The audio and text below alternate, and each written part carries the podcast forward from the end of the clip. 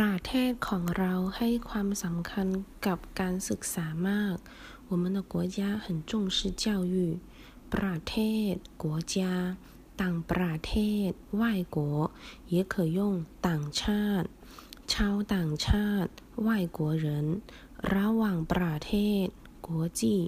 ให้ความสำคัญ重视การศึกษา教育สำเร็จการศึกษา毕业